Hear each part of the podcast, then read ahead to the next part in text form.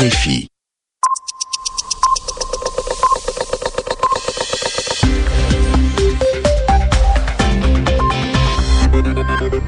RFI, les 23h à Paris, 21h en temps universel.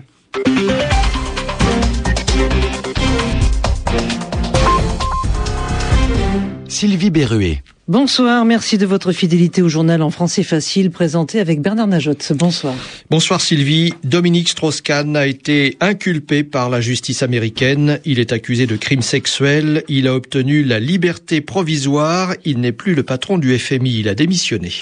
Changement de stratégie des États-Unis à l'égard du Moyen-Orient. Barack Obama soutient ouvertement les manifestations pro-démocratiques. Lars von Trier quitte le festival de Cannes à la demande des organisateurs, conséquence de ses propos sur Hitler, mais son film reste en compétition.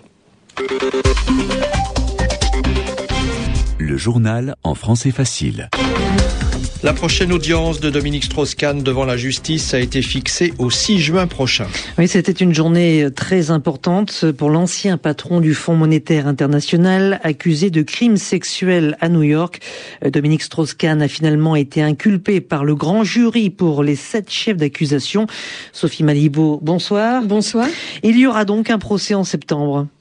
Alors, euh, il y aura cette audience le 6 juin et normalement un procès euh, le 6 septembre. Mais euh, entre le 6 juin et le, le, 8 septembre, pardon, beaucoup de choses peuvent se produire et on ne peut pas affirmer à la date d'aujourd'hui que le procès aura bel et bien lieu. Un accord entre les deux parties et l'annulation du procès reste une option possible. Elle est aujourd'hui improbable car la victime présumée a réfuté la thèse d'un rapport sexuel consenti.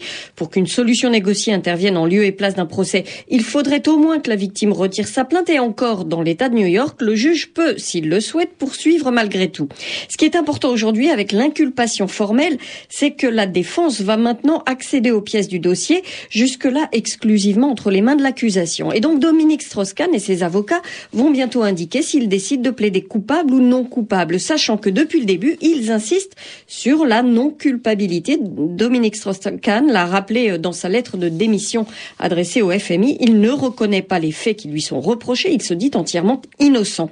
Or, il y a sept chefs d'inculpation contre lui. Disons sept motifs invoqués par l'accusation pour l'envoyer en prison. Agression sexuelle à divers niveaux, viol, séquestration, etc. Le grand jury populaire a décidé d'accepter ces sept motifs. Strauss-Kahn va donc devoir se défendre pour chacun de ces motifs, sans quoi, au maximum, il pourrait encourir une peine supérieure à 70 ans de prison. Oui, et puis Sophie, la Cour de justice finalement accepté la remise en liberté de Dominique Strauss-Kahn sous caution. Il va apparemment euh, passer une quatrième nuit en prison, mais il sera libéré ce vendredi sous condition du paiement d'une caution d'un million de dollars. En plus de cela, euh, pour être vraiment sûr que Dominique Strauss-Kahn n'essaiera pas de fuir et de se soustraire à la justice américaine, le juge a exigé un dépôt de garantie de 5 millions de dollars. Le prévenu, c'est-à-dire Dominique Strauss-Kahn, doit également assumer le coût d'un dispositif de sécurité très restrictif. Trois agents d'une société de sécurité privée chargés de le surveiller 24 heures sur 24, en plus d'un dispositif de surveillance électronique. Euh, ce sont donc les conditions auxquelles le juge a accepté de permettre qu'il attende la tenue du procès, de l'éventuel procès dans l'appartement de son épouse à Manhattan. Sophie Malibo sur RFI. Et tôt ce matin, euh, Dominique Strauss-Kahn a aussi annoncé avec une infinie tristesse sa démission du FMI. Oui, dans un courrier, il dit vouloir consacrer euh, toutes ses forces, tout son temps et toute son énergie à prouver son innocence dans cette affaire. Euh, depuis deux jours, la question de sa succession au FMI est ouverte. Ainsi, les membres d'administration se réunissent ce jeudi. Le Fonds monétaire international doit publier un calendrier pour le dépôt des candidatures et l'élection du directeur général. Voilà ce qu'on pouvait dire sur cette affaire. En Irak, la police visée par une série d'attentats. Oui, ça s'est passé dans la ville de Kirkouk, au nord de Bagdad. Au moins 27 morts et 89 blessés. Ce sont les violences les plus meurtrières en Irak depuis près de deux mois. En Afghanistan, les talibans ont de nouveau frappé. En pleine nuit, ils ont attaqué une entreprise de construction dans l'est du pays, dans la province de Paktia.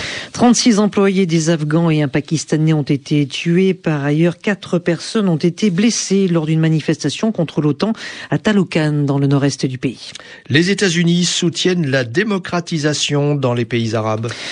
Barack Obama a prononcé un discours sur la stratégie américaine face aux révoltes et pour la première fois, le président américain euh, s'est prononcé en faveur d'un État palestinien sur la base des frontières de 1967. Il l'a dit avant une rencontre avec le Premier ministre Benjamin Netanyahu. Barack Obama. Une action symbolique visant à isoler Israël des Nations Unies en septembre ne créera pas un État indépendant. Les leaders palestiniens ne trouveront pas la paix et la prospérité tant que le Hamas s'obstine sur une voie de terreur et de rejet. Et les Palestiniens n'atteindront jamais leur indépendance en refusant à Israël le droit d'exister. Quant à Israël, le statu quo est intenable. Israël doit aussi avancer audacieusement vers une paix durable. Nous croyons que les frontières entre Israël et la Palestine devrait être fondée sur les lignes de 1967, avec des échanges sur lesquels les deux parties seraient d'accord, afin d'établir des frontières sûres et reconnues pour les deux États. Des mesures doivent aussi être prises pour empêcher la résurgence du terrorisme et la contrebande des armes. Le retrait complet et graduel des forces militaires israéliennes devrait être coordonné dans l'idée d'une responsabilité de la sécurité palestinienne dans un État souverain et non militarisé. Il faudra se mettre d'accord sur la durée de de cette période de transition et il faudra démontrer l'efficacité des accords de sécurité.